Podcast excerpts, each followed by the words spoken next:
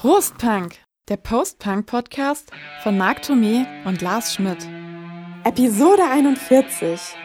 Die anderen Bands der DDR. Ist es denn wirklich so, dass wir jeden Dreck, der vom Westen kommt, nur kopieren müssen? Hallo, moin und Tag zu einer neuen Folge Post Punk, der Post Punk Podcast. Heute mal ausnahmsweise ohne Marc, denn wir schaffen es gerade nicht, einen gemeinsamen Termin für eine neue Aufnahme zu finden. Ihr wisst ja, wir machen das nur als Hobby neben unseren Jobs und wenn dann nochmal Urlaub dazu kommt, wird es zeitlich eben mal eng. Daher müsst ihr heute mit mir alleine Vorlieb nehmen und ich werde euch mal ein bisschen was über die anderen Bands der DDR erzählen. Das Thema klang ja immer schon mal in einigen unserer Episoden kurz an. Also es geht um Punk, Post-Punk und New Wave Bands. Ende der 80er Jahre oder auch schon Mitte der 80er Jahre aus der DDR. Bands und Musiker, die mich damals als 18-jähriger, 19-jähriger Teenager wirklich sehr stark beeinflusst haben und deren Musik auch bis heute sehr, sehr wichtig für mich ist. Und damit ich euch nicht mit meinen Monologen jetzt langweile, lasse ich einige dieser Protagonisten selber zu Wort kommen. Ich habe nämlich 2019 anlässlich des 30. Jahrestages des Mauerfalls ein Web-Special gemacht, genau zu diesem Thema und im Zuge dessen mit einigen Machern der damaligen DDR-Underground-Szene gesprochen. Und diese Zitate aus den Interviews werde ich äh, jetzt nochmal in unseren Podcast hier einfließen lassen. Und wer sich dieses gesamte Web-Special mal angucken möchte, weil es da eben viele Fotos und auch Videos aus dieser Zeit gibt. Und den Link zu dem Special, den poste ich in die Podcast-Beschreibung. Jetzt geht es aber erstmal los. Mal ein ganz kurzes Musikstückchen.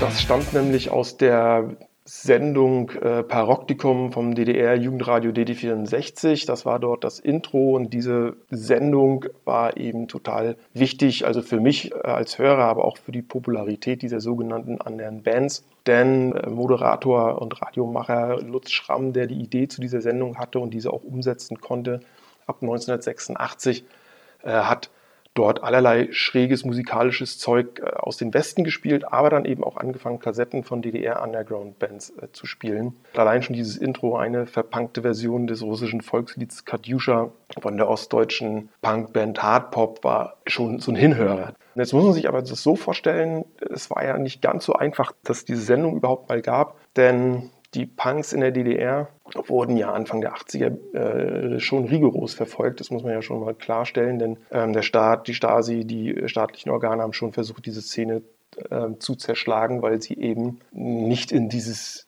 Bild einer sozialistischen DDR, einer sozialistischen Jugend gepasst haben. Erst ab Mitte der 80er setzte dann so eine langsame Liberalisierung ein dieser ganzen Szene, auch der Kunstszene, die sich dahinter verbarg. Natürlich nicht ohne Kalkül des Staates, denn der war der Meinung, äh, wenn er die so ein bisschen an der langen Leine lässt, äh, kann er die auch besser kontrollieren und beobachten. Aber jetzt habe ich erstmal genug gesabbelt. Jetzt lasse ich erstmal Lutz Schramm, damals Moderator der Sendung Paroktikum bei DD64 erzählen, wie er das gesehen hat, wie diese Entwicklung damals vonstatten ging. Also die unabhängige Musikszene in der DDR hat eigentlich schon begonnen zu existieren, also zumindest was Punk und äh, New Wave äh, Independent Musik angeht, Anfang der 80er Jahre, Ende der 70er, also als in England und in Westdeutschland äh, Punk aufkam, hat man das natürlich auch in der DDR mitbekommen und musikinteressierte Jugendliche, die auf der Suche nach äh, Anregungen anderer Tonart waren,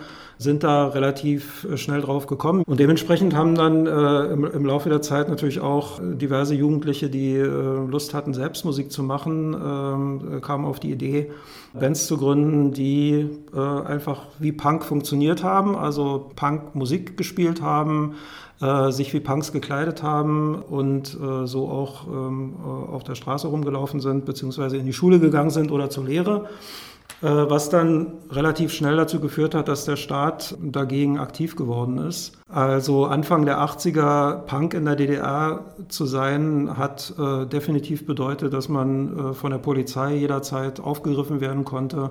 Hat dazu geführt, dass man äh, eine Einberufung zur Armee bekommen hat, äh, um aus dem Verkehr gezogen zu werden oder eben äh, auch dazu, ins Gefängnis zu kommen und für längere Zeit nicht mehr in Freiheit leben zu können. Das hat sich irgendwann dann geändert. Also Mitte der 80er hat in der DDR Kulturpolitik so ein bisschen eine Öffnung stattgefunden. Man konnte als Band, die unabhängig produziert hat, die sich äh, nicht nach den üblichen Rock-Pop-Schemata musikalisch ausgedrückt hat, so um 85 herum durchaus auch mal eine Einstufung bekommen oder mal äh, in einem Jugendclub spielen, der nicht äh, komplett äh, illegal organisiert war. Das heißt also, dass äh, Mitte der 80er Jahre was so äh, unabhängige Musik anging, schon einiges möglich war. In der Zeit äh, auch viele Bands gegründet wurden oder Bands, die vorher existiert haben, in neuer Besetzung mit neuen Namen aufgetaucht sind äh, und die äh, quasi so eine neue Zeit der unabhängigen Musik in der DDR begonnen haben. Ja, da ging dann also einiges los in der Zeit. Viele Bands gründeten sich. Das war aber trotz alledem nicht ganz so einfach äh, in der DDR, auch in dieser Zeit. Also einfach mal eine Band gründen, ein bisschen üben und dann im nächsten Jugendclub oder äh, wo auch immer zu spielen, aufzutreten. So einfach ging das ja in der DDR nicht. Ähm, wer öffentlich auftreten wollte und kein Berufsmusiker war, benötigte eine Spielerlaubnis als sogenannter Amateurmusiker. Und dieser ging eine Eignungsprüfung bei der Abteilung Kultur des Kreises oder des Bezirkes voraus. Und da wurde das musikalische Können, aber auch zum Beispiel die Texte bewertet. Erst, äh, wenn das alles durchgewunken und okay war, ähm, dann gab es eine Spielerlaubnis und die gab es in verschiedenen Qualitätsstufen und nach diesen Qualitätsstufen richtete sich dann wiederum die Bezahlung bei den Auftritten. Immer mehr Bands, die sich mit ihrer Musik halt von dem unterschieden, was so der gemeine DDR-Rock sonst darstellte, stellten sich diesen Prüfungen. Die Regeln wurden dann auch größtenteils lockerer ausgelegt als noch in den Jahren zuvor. Das hing auch damit zusammen, dass viele dieser Kommissionen schlicht überfordert waren mit dieser Musik, ja, der sie sich da plötzlich gegenüber sahen. Es gibt Beispiele, die ich hier mal kurz erzählen will. Die Band Big Savort and the Deep Manco aus Meißen.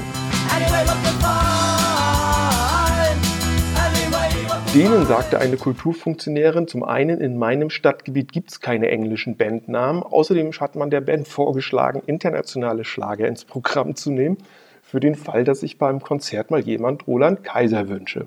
Da sieht man also auch echt so ein bisschen diese Weltfremdheit der Leute, die in diesen Kommissionen gesessen haben. Es gab aber auch Bands, die sich dem verweigert haben und gesagt haben, nee, nee, nee, nee, wir machen hier keine staatliche Einstufung, kommt uns gar nicht in die Tüte, wir spielen weiter illegal in irgendwelchen Kellern und auf Partys. Für die Bands war das natürlich auch nicht einfach, sich zu entscheiden, ne, welchen Weg gehen wir jetzt und so. Und da habe ich mit dem Sänger Makarius von der Leipziger Band Die Art drüber gesprochen, die ja eigentlich früher die Zucht hießen und ihren Bandnamen dann geändert haben. Auch das war ein Kompromiss. Und der erzählt gleich mal, wie das dann lief in Richtung Einstufung und Spielerlaubnis. Das war damals die Zucht. Irgendwann äh, haben wir dann eben unsere eigene Musik gemacht, weil die Musik, die wir gerne gehört haben, die gab es eben nicht. Also mussten wir unsere Musik selber machen. Wir haben irgendwann mal uns gesagt, also wenn wir jetzt schon Musik machen, wollen wir das nicht nur für Freunde und nur als Party und nur illegal, sondern wir wollen es dann eben auch offiziell machen. Äh, und da brauchte man in der DDR ja eine sogenannte Spielerlaubnis, also für Amateurtanzmusiker, die sogenannte Einstufung war dann fällig. Und der haben wir uns gestellt und ohne große Erwartung und wir haben dann Mittelstufe bekommen. Mit der Maßgabe eben die Zucht, ja, wir können den Namen behalten, aber wenn, dann steht ihr auf der schwarzen Liste und wir sorgen dafür, dass ihr keine Konzerte kriegt, ne? also keine Auftritte kriegt. Ne? Das war re regelrecht so die Aussage die Zucht wäre ähm, reaktionär und wir hatten auch einen Titel damals, äh, der heißt Zucht und Ordnung.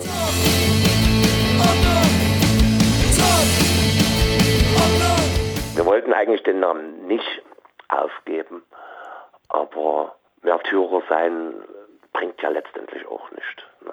Also lieber spielen und dann unter anderem Namen dieselbe Musik weitermachen. Man macht einfach gradwandlerisch äh, für sich das Richtige und hofft, dass man damit durch alle Lücken, die der Staat eben geboten hat, eben durchkommt.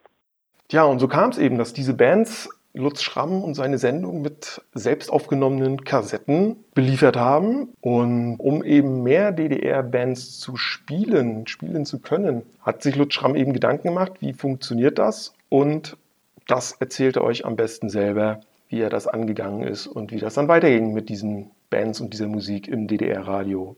Dieses Bedürfnis, was ich für meine Sendung hatte, DDR-Musik zu spielen, war mit den, konnte mit den Kassetten, die mir zugeschickt wurden, nicht befriedigt werden. Einfach weil da am Ende dann auch teilweise die Qualität nicht so gut war oder eben einfach auch nicht genug Material zu, äh, zusammengekommen ist. Und äh, ich bin dann irgendwann relativ schnell, das war dann auch schon 1987, auf die Idee gekommen, Konzerte zu organisieren und diese Konzerte mitschneiden zu lassen. Und damit kam dann die Musik, die dort aufgenommen wurde, ins Rundfunkarchiv und konnte nicht nur von mir, aber eben im Radio gespielt werden. Die nächste Stufe war dann, dass wir so einen Ü-Wagen genommen haben und äh, nach Karl-Marx-Stadt gefahren sind. Und dort hat dann AG Geige eine quasi Studioproduktion gemacht.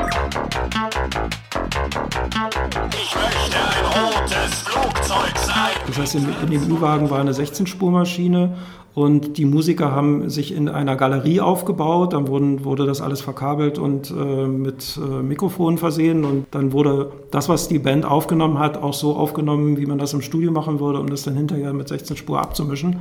Das heißt, es war so, eine, so ein Prozess, Konzertmitschnitt, Semi-Studioproduktion und irgendwann 88, 89 war es dann soweit, dass wir auch in den richtigen Studios produzieren konnten, also die erste AG Geige LP oder teilweise auch schon Aufnahmen, die dann auf dem äh, ersten Paroptikum-Sampler drauf waren, die sind dann auch äh, in den richtigen, also richtig im Sinne von äh, in, in, Rundfunkstudios äh, entstanden. Ja, der von Lutz Schramm angesprochene Paroptikum-Sampler, der erschien dann 1989 als LP und als Musikkassette. Die Kassette besitze ich übrigens bis heute, auch wenn ich nicht mehr weiß, wie sie sich heute anhören würde, wenn man sie nochmal abspielt. Und da war dann wirklich sehr, sehr geile und sehr viel interessante Musik drauf. Eben Sando, Feeling B, die Art, die Skeptiker, der Expander des Fortschritts, AG Geige, äh, um nur einige zu nennen. Eins meiner Lieblingsstücke von dieser Platte und aus dieser Zeit von der Band Rosengarten aus Salzwedel, Bezirk Magdeburg damals, äh, mit dem Titel Bessere Zeiten. Schicksal ist klar, schwarze Wolken ziehen. Was auch ganz interessant ist, Namensgeber dieser ganzen Szene, die anderen Bands, war die gleichnamige Band Die Anderen. Die haben auch einen meiner Alltime favorites aus dieser Zeit äh, rausgehauen, nämlich den Song Freitagabend in Berlin.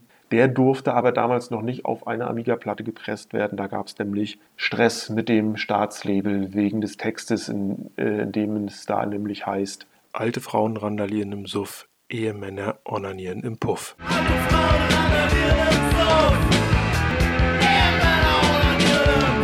Das wollte man damals in der DDR auch 1989 noch nicht hören.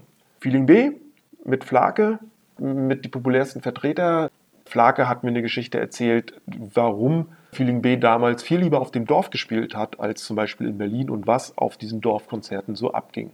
Unser Haupteinsatzgebiet war wirklich auf dem Dorf, im Saal, wo die Leute ankommen in Städten wie Ebersbrunn, Lugau, Saalfeld, Lobenstein, also in Orten, die man eigentlich nur kennt, weil dann Dorfsaal ist, wo der Veranstalter einfach die Bands gekauft hat, die die Leute auch hören wollten und nicht die Bands, die ihm staatlich verschrieben wurden oder so. Da sind Sachen passiert, die wovon niemand was wusste und niemand was ahnte. Da haben verbotene Bands auch gespielt, indem sie nur ihren Namen geändert haben. Da haben Bands Programme gespielt, die absolut verboten waren.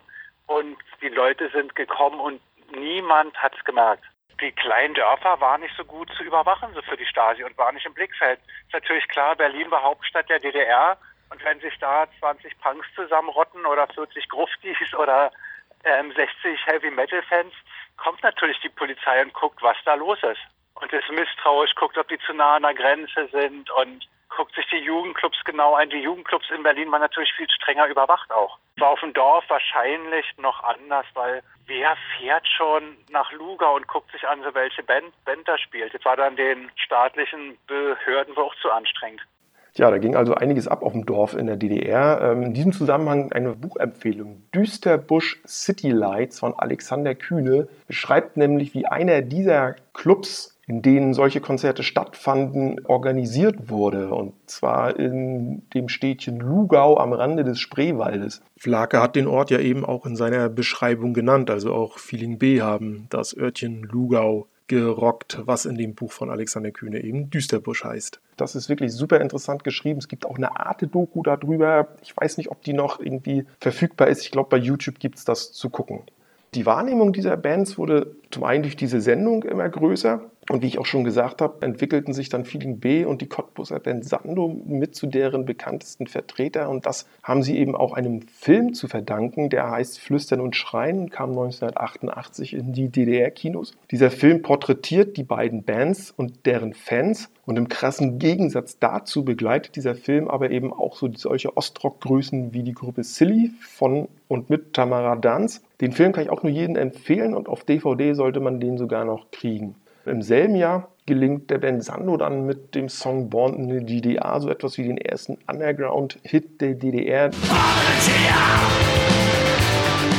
Eigentlich war das Lied mal so als ironische Abrechnung mit diesem Bruce Springsteen-Konzert in Ostberlin ähm, gedacht. Mit diesem, ich habe 160.000 Menschen gesehen, die sangen so schön. Ein Jahr später entwickelte sich der dann aber zu so einer Art Wendehymne auch wegen des Titels eben Born in the GDR, obwohl er eben das gar nicht meinte und die Band damit auch nicht so richtig glücklich war. Aber das soll euch mal am besten der Sando-Sänger Kai-Uwe Kohlschmidt selber erzählen. Born in GDR, äh, vielleicht das bekannteste Bandlied, ist nach einem Bruce Springsteen-Konzert entstanden, das in Ostberlin stattfand. Und da waren ja, gut 160.000 Menschen und die sangen halt nun alle mit äh, Bruce Springsteen seinen Hits Born in the USA. Und unser Song reflektierte das ironisch, sarkastisch äh, mit, mit eher Problematiken, die, die in der DDR lagen. Und äh, wir haben den Song relativ schnell geschrieben, vielleicht, vielleicht in einer Stunde oder so. Also für, für mich war das Lied damals äh, ein emotionaler, schneller Schuss dieses Lied kam dann relativ schnell ins Radio, durch einen Zufall. Eine, ein Live-Mitschnitt aus Suhl, halbe Stunde im Sandekonzert, was die einfach gesendet haben. Und in dem Moment, wo das live gelaufen war und die Zensur schnappte gar nicht mehr richtig zu, konnten das mehr oder weniger mutige Redakteure auch ins Tagesprogramm hieven und entwickelte dann eben schnell dieses Eigenleben und wurde, wurde ja dann so eine Art Wendehit. Kritisch wurde es um den Song, als der äh, 89 auf unser erstes Album kommen sollte. Dort haben sie dann einen Riegel davor getan und das ging hoch bis zum Kulturminister, äh, wo dann endgültig die Absage für das Album kam, wenn wir darauf bestehen, dass Born in GDR auf unserem Album eben ist. Dann kam unser, war uns unser Album in Giftschrank, bis eben die Mauer fiel. Äh, vermutlich äh, wurde das Kurt Hager Zitat uns übel genommen, äh, Majestätsbeleidigung, also das den da in einen albernen Zusammenhang stellen, äh, der dort sagte, wenn der Nachbar tapeziert, müssen wir das noch lange nicht machen, also die Perestroika-Bemerkung. Aber ob es das genau war, das, äh, das wurde uns so nicht gesagt. Es wurde einfach nur abgelehnt und wir wurden aufgefordert, ein anderes Lied dafür aufs Album zu nehmen, was für uns äh, nicht in Frage kam. Ja, und an diesem Beispiel sieht man auch wieder so schön, trotz aller Öffnung für diese Art von Musik in der DDR. Wenn irgendein Kulturbonze der Meinung war, das passt ihm nicht, dann ging es eben trotzdem nicht weiter, wie in diesem Falle für Sando. Dann wurde die Platte eben nicht veröffentlicht, beziehungsweise erst dann nach der Wende veröffentlicht. Die Art aus Leipzig hatte übrigens einen ähnlichen, äh, ein ähnliches Erlebnis, als die mit Amiga gesprochen haben, als es darum ging, eine neue Platte zu machen, wie Makarios erzählt, aber hört es euch am besten selber an aus dem Munde des die Art Sängers? Das ist immer ähm, die Gefahr, dass man instrumentalisiert wird, aber inwiefern man seine Inhalte ändert, das ist ja eben die Frage und das haben wir nicht getan. Wir haben damals Ende der 80er Jahre mit Amiga verhandelt, wir ein, eine Schallplatte machen dürfen oder nicht. Und da wurde konkret Weit Weit World als nicht aufnehmbar und nicht ins Programm zu nehmen ähm, eingestuft, weil das in deren Augen äh, Aufforderung zur Republikflucht wäre. Daraufhin haben wir dann eben auch Zusammenarbeit nicht gemacht, ne, weil entweder wir machen die Lieder, die wir machen, oder eben nicht. So haben wir uns dann gesagt, nee, dann machen wir eben weiter unsere Kassetten. Dass sich das dann kurze Zeit später sowieso ändert, hat ja niemand geahnt. Was auch nicht unerwähnt bleiben soll hier in diesem Podcast, sind auch diese materiellen Probleme, mit denen die Bands zu kämpfen hatten. Also so ganz alltägliche Sachen. Gute Instrumente und Equipment waren in der DDR Planwirtschaft teure Mangelware. Das ging bei Gitarrenseiten los, über die ganze Technik wie Verstärker bis hin zu den Fahrzeugen, mit denen man aufs Konzert fahren wollte. Wie viele Gitarristen haben ihre gerissenen Seiten wieder geflickt und zusammengeknotet und weitergespielt, weil es keine neuen gab. Also da war echt Organisationstalent gefragt und natürlich die, ja, wie immer, äh, unumgänglichen Beziehungen äh, am besten in den Westen. Und wehe, man geriet dann doch ins Visier der Behörden, wie euch gleich nochmal Kai-Uwe von Sando erzählen wird, denn bei denen war es so, als die angefangen haben, sich etwas mehr zuzutrauen und sich etwas politischer zu äußern, dass plötzlich die Proberäume aufgebrochen und durchsucht wurden. Am besten ihr hört es selbst. Ein bisschen heikel wurde es, als die Texte sich ohnehin ein bisschen mehr politisierten, aber eher im philosophischen Bereich. Und dann äh, haarig wurde es bei unserem ersten Theaterstück, äh, das wir nicht im Theater, sondern einfach auf, auf normalen Clubbühnen aufführten. Das hieß Aufbruch und Aufruhr. Ich glaube schon, der Titel war zu provokant. Und dann bekamen wir Besuch. Also dann wurde, wurde unser Proberaum aufgebrochen, die Texthefter verschwanden alle. Und wir wurden Gott sei Dank von einem Kulturmitarbeiter gewarnt, dass wir vorm Abschluss stehen. Also dass, wenn wir das weiter aufführen, dass wir äh, verhaftet werden. Und dann mussten wir uns sehr genau überlegen, was wir tun. Denn äh, das Wichtigste für uns war ja immer, wie so eine kleine operierende Zelle zu sein und, und diese Band, äh, diese Band zusammenzuhalten, also so wie wir waren. Und letztendlich mussten wir den, das Theaterstück nach drei Aufführungen einstellen, sonst wären wir wohl äh, abgewandert. Na, so war das halt immer so ein, ein Ringelpiez mit anfassen. Hin und wieder war eben Strom auf dem Zaun, so dass sie dir klar machten, wie weit sie das dulden oder wie weit sie dich auch vielleicht tödlich umarmen. Also wir wurden natürlich auch immer wieder umgarnt, indem sie uns Förderverträge anboten, die wir aber immer ablehnten, weil das vom Image her natürlich tödlich gewesen wäre, wenn du als, ich sag mal, als Punkband mit einem Fördervertrag durch die Gegend rammelst. Gleichzeitig spielte man natürlich in FDJ-Clubs, gab ja keine anderen. Also so war das immer so ein Eiertanz. Stichwort Wende und Wendehymnen. Wir hatten ja vorhin schon kurz über den Song Born in the GDR von Sando gesprochen. Und äh, im Jahr 1990, Anfang des Jahres 90, avancierte dann noch ein anderer Song einer anderen DDR, anderen Band zur Wendehymne, nämlich die Bakschisch-Republik von Herbst in Peking. Wir leben in der Bakschisch-Republik und es gibt keinen Sieg. Das ist zum einen ein geiler Song, zum anderen hat der aber auch eine ganz besondere Geschichte und die erzählt euch der Herbst in Peking-Sänger Rex Jossig mal persönlich. Im Song Bakschisch Republik kulminiert die Existenz der Gruppe Herbst in Peking in der DDR. Für uns war einschneidend das Ereignis auf dem Platz des himmlischen Friedens Anfang Juni 1989, als die Studenten in ihrem Bestreben für demokratische Verhältnisse in ihrem Land gemeuchelt wurden, massakriert wurden. Mit einem Bandnamen wie Herbst in Peking äh, musste man natürlich reagieren. In dem Moment die Band gab es seit 1987 und unter diesem Namen, da fühlten wir uns verpflichtet, uns zu solidarisieren und haben auf einem größeren Open-Air-Konzert zu einer Schweigeminute aufgerufen und das kostete uns dann die Spielerlaubnis. Äh, die wurde dann äh, quasi eingezogen, was für uns damals einem Berufsverbot gleichkam, da wir äh, gelebt haben vom, von öffentlichen Konzerten. Also wir hatten bis zu acht Konzerte im Monat und davon konnten wir bescheiden leben. Und so kam es dann auch dazu, dass wir ein Lied wie die Bakschisch Republik kreiert haben. Ähm, nachdem die Band verboten wurde, also oder während die Band verboten wurde, äh, hatten wir einen Hörspielauftrag, also Musik zu machen für eine Hörspielproduktion des äh, staatlichen Rundfunks. Wir hatten einen Freund, der da als Regieassistent tätig war und uns den Job beschafft hat. Und für diesen, für diesen Job haben wir ein Instrumental gespielt. Das war für unsere Verhältnisse sehr punkig. Äh, ein Kinderlied, also wie fast alle gute, guten Punk-Songs, ein, ein schönes Kinderlied und das natürlich elektrifiziert. Das sollte die, äh, das sollte die Basismusik sein für die spätere Bakschisch-Republik. Das war uns, oder mir war es zumindest damals schon klar. Und als wir dann ausgelöst durch das Verbot der Band auch des Studios im Rundfunk verwiesen wurden, hat äh, unser Freund nach Abschluss der Produktion das Masterband, also das Band mit den, das Mehrspurband mit den Instrumentalspuren zum Song Bakschisch Republik äh, mitgenommen aus dem Studio, damit wir den Song äh, zu Ende produzieren konnten. Das werden wir bis, äh, in alle Ewigkeit nicht vergessen. Das war eine sehr coole Aktion. Und äh, dieses Band wurde dann, da wir perspektivisch dachten und eigentlich keine Möglichkeit sahen, den Song in Ostberlin zu Ende zu produzieren, weil äh, ein Studio, das technisch in der Lage gewesen wäre, das zu realisieren, war uns irgendwie nicht zugänglich. Also war irgendwie klar, das müsste man woanders machen. Und woanders war in dem Moment dann natürlich Westberlin. Wir hatten Verbindungen nach Westberlin durch jahrelange Kontakte mit Leuten aus der Musikbranche waren also jetzt nicht völlig unvorbereitet für diese, für diese Situation. Und es begab sich dann, dass der Sommer kam und äh, die DDR irgendwie immer leerer wurde. Jedenfalls hatte man so das Gefühl.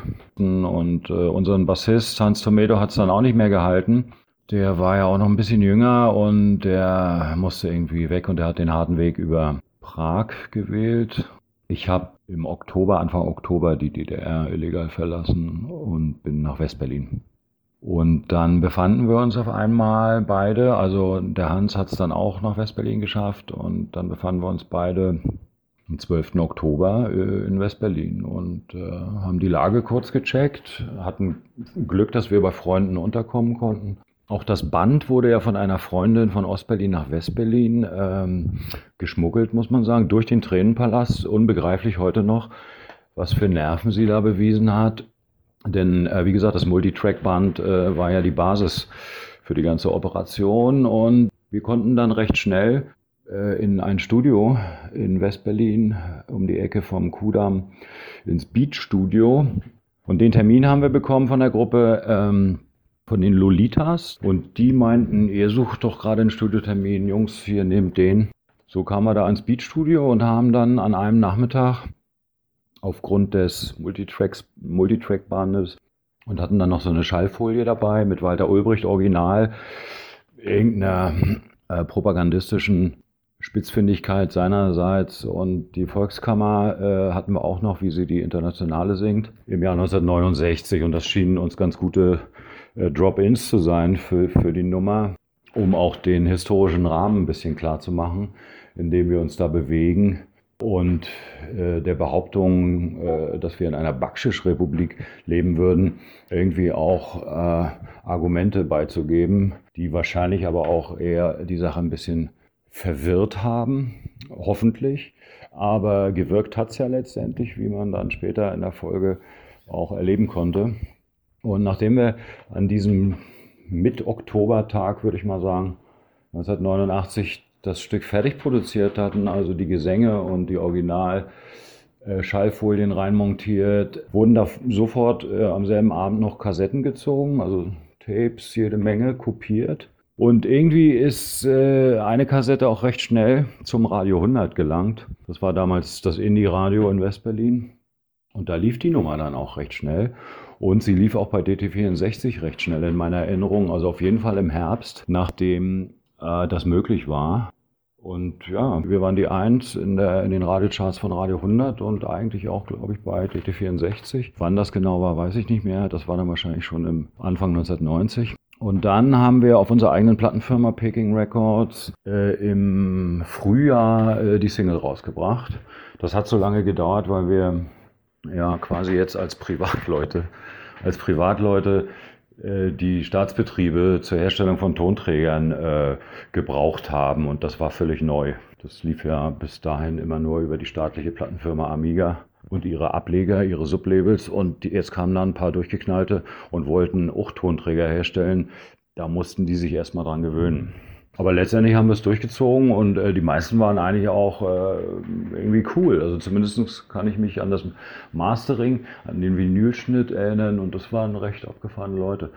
Also wir haben viel gelernt bei dieser Prozedur und hatten dann am Schluss die Single in der Hand, haben gleich 10.000 gepresst. Äh, völlig wahnsinnig, ohne irgendeinen Vertrieb oder irgendetwas ähnlichem. Aber irgendwie haben wir die alle verkauft. Also die sind jedenfalls fast alle weg. Ich glaube, einen Karton habe ich noch im Keller. Ja, also eine wirklich geile Geschichte. Müsste man eigentlich verfilmen, diese Nummer. Äh, also finde ich absolut spannend, was da passiert ist. Und wie gesagt, der Song wirklich, wirklich eine großartige Hymne, ein großartiger Abgesang auf dieses untergegangene Land.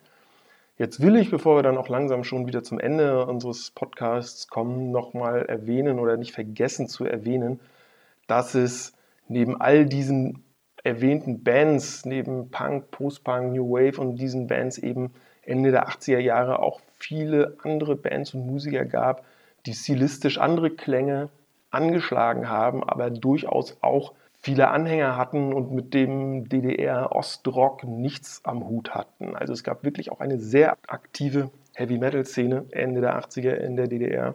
Und es gab eine Blues-Szene, die natürlich schon viel länger, seit den späten 70ern. Und gerade diese Blues-Szene war ein riesiges Sammelbecken für Oppositionelle natürlich, aber auch für, ich sag mal so, Aussteiger im Sinne von DDR-Aussteiger, also von Leuten, die zwar werktags ihrem Job nachgegangen sind, aber nach Feierabend quasi in ihr Privatleben abgetaucht sind und auch am Wochenende. Und das hatte mit diesem Staat und mit dem, was der sich davon vorgestellt hat, überhaupt nichts zu tun. Und in diesem Zusammenhang muss man unbedingt die Band Freigang erwähnen und hervorheben, die waren zum einen die Stars dieser Blues-Szene und die wurden allein in den 80er Jahren dreimal mit Spielverbot belegt. Die ersten beiden Spielverbote waren immer befristet, aber sie haben sich halt immer, immer wieder mit dem Staat angelegt, sodass sie dann 1986 auf Lebenszeit mit einem Spielverbot belegt wurden. Freigang sind auch schon in diesen Phasen, wo sie auftreten konnten, mit häufig zusammen mit Punkbands aufgetreten, am liebsten und am häufigsten mit Feeling B und mit Die Firma. Und Flake sagte zum Beispiel auch über Freigang und den Freigang-Boss André Greiner Pohl, dass das eigentlich im Herzen Punks waren, die zwar in einer Bluesband waren, aber die in einer Bluesband Punk gespielt hätten. Und der damalige Freigang-Bassist Kai Luther, heute spielt er übrigens bei der Mittelalter-Rockband In Extremo, der hat es mir mal in einem Interview gesagt, Blues im Osten war definitiv nicht der Blues, wie man ihn im Westen kannte. Bei uns ging es eher um die Haltung und um den Lebensstil. Und darin haben wir uns eben nicht von den Punks unterschieden. 1990 dann noch eine LP erschienen namens Die letzten Tage von Pompeii, wo dann eben Freigang neben den Punkbands die Firma und die Ich-Funktion ähm, drauf sind. Und zwar veröffentlicht auf dem Label von Herbst in Peking, von dem Rex Josef ja auch gerade erzählt hat. Wie gesagt, ich kann musikalisch auch mit Blues nicht viel anfangen, aber wenn man sich so die Freigang-Sachen aus den 90ern anhört, da sind sie auch so ein bisschen in die rockigere Ecke gegangen, auch so ein bisschen, so wie es immer so schön hieß, damals Neue Deutsche Härte. Da sind dann schon ein paar coole Sachen dabei. Äh, der Song Der Blues muss bewaffnet sein, der sei hier mal ganz explizit erwähnt und empfohlen. Der Blues muss bewaffnet sein, sonst glaubt ihr kein Schwein. Und wo hier auch schon der Bandname Die Firma mehrfach gefallen ist, in dieser Band spielten bis auf Sänger Till Lindemann alle heutigen Rammstein-Musiker einmal mit, wenn auch nicht immer zeitgleich. Jo, was bleibt noch zu sagen? Wie ging es weiter nach dem Mauerfall und nach der Wende? Das war natürlich schwierig für viele Bands. Es gab einige, die durchstarteten und Musik machten, Plattendeals ergatterten, aber viele kämpften auch mit Sinnkrisen und Existenzproblemen und lösten sich auf. In einigen Bands eben auch wie bei Die Firma zum Beispiel oder auch bei Division wurden dann äh, Musiker als Stasi-Spitzel enttarnt. Die Bands oder die Musiker, die heute hier zu Wort gekommen sind, äh, von Sando, von Die Art, von Herbst in Peking, sind nach kürzeren Unterbrechungen heute alle wieder aktiv. Bei Flake wissen wir es. Paul Landers früher Feeling B ist mit ihm zusammen bei Rammstein. Und Lutz Schramm, der damals die Sendung Paroktikum im DD64 gemacht hat, ist auch heute immer noch beim Radio, allerdings nicht mehr vor dem Mikrofon. Und auch wenn er im Radio nicht mehr spricht, das Schlusswort dieses Podcasts würde ich aber gerne Lutz Schramm und meinen anderen Interviewpartnern nochmal übergeben. Kaiwo Kohlschmidt von Sando, Makarius von Die Art, Flake von Feeling B, heute Rammstein wie Sie rückblickend die Szene der anderen Bands in der DDR betrachten. Einzigartig. Das, was da an, an unabhängiger Musik produziert wurde, eben einzigartig in dem Sinne ist, äh, dass es genau so nur unter den Bedingungen entstehen konnte, unter denen es entstanden ist. In dieser DDR, in diesem abgeschlossenen Kulturtopf, in dem eben kein freier Zugang äh, auf Equipment, kein freier Zugang auf Auftrittsmöglichkeiten, keine Möglichkeit, sich wirklich komplett frei zu äußern, inhaltlich, musikalisch, sondern immer Kompromisse eingehen zu müssen oder in den echten Underground im Sinne von wenn ich Pech habe, komme ich in den Knast oder werde einfach von ein paar Stasi-Leuten zusammengeschlagen ähm, äh, stattfinden konnte. Wir haben gezeigt, dass ähm, dass man in der DDR sehr wohl unwahrscheinlich viel Spaß haben kann. Ich hatte bei manchen Konzerten einfach so ein Freudegefühl, dass es so der Wahnsinn war.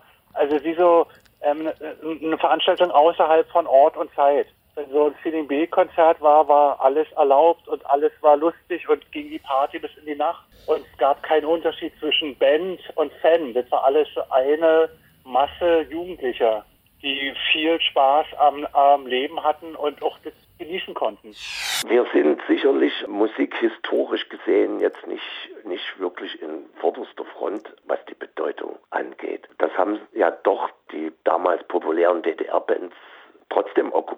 Dass wir da, ein, na, sagen wir mal, eine gewisse, einen gewissen Anteil am Soundtrack zur Wende haben, das ist klar, aber wir sind jetzt nicht so vermessen, um zu sagen, dass wir da irgendwelche Initialzündungen geliefert hätten. Die Musik äh, dieser anderen Bands spricht ja auch immer aus ihrer Zeit heraus. Ja? Also das mag jeder persönlich für sich sehen, ob da was für ihn bleibt oder nicht. Meistens ist es ja so, dass äh, Musik in einem gewissen Alter, also wenn man gerade jung ist, dort prägende Spuren hinterlässt, die auch nicht mehr auswischbar sind. Also das bleibt für diese Generation dann der Soundtrack zu dieser Zeit. Da hat jede Band, die oder jeder Typ, der in seinem Schlafzimmer mit äh, primitivstem Equipment äh, minimalste Musik zusammengebastelt hat, hat halt unter diesen Bedingungen das produziert, was produziert werden konnte.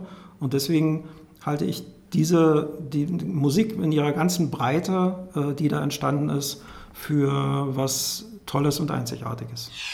Und einen Buchtipp habe ich auch noch für euch. Das Werk heißt Wir wollen immer artig sein. Das ist wirklich ein ziemlicher Wälzer, herausgegeben von Ronald Galenza und Heinz Hafemeister im Schwarzkopf und Schwarzkopf Verlag erschienen. Es ist wirklich das allumfassende Almanach über all das, worüber ich heute nur ansatzweise sprechen konnte, also über die ganze Geschichte der DDR-Punk-Bands und der DDR-Punk-Szene in den 80ern. Musikmäßig ist es etwas schwierig. Ich habe ja schon von der LP Paroktikum gesprochen und die wird es ja, wenn überhaupt, nur noch auf Second-Hand-Märkten geben. Ähm, es sind noch nach der Wende ein paar Sampler zu dem Thema erschienen, aber auch da gehe ich davon aus, dass das alles nur noch, ich sag mal so, Second-Hand-Ware ist. Da werde ich einfach nochmal die Titel dieser Sampler in die Podcast-Beschreibung posten und dann könnt ihr mal gucken, ob ihr die Dinger noch irgendwo ergattert, falls sie euch interessieren. An dieser Stelle möchte ich mich bei euch ganz herzlich fürs Zuhören bedanken. Ich hoffe, es war euch nicht zu trostlos, nur meine Stimme zu hören. Abgesehen von meinen prominenten Zeitzeugen, beim nächsten Mal garantiert wieder zusammen mit Marc und bis dahin sage ich mal ganz alleine Prost Punk.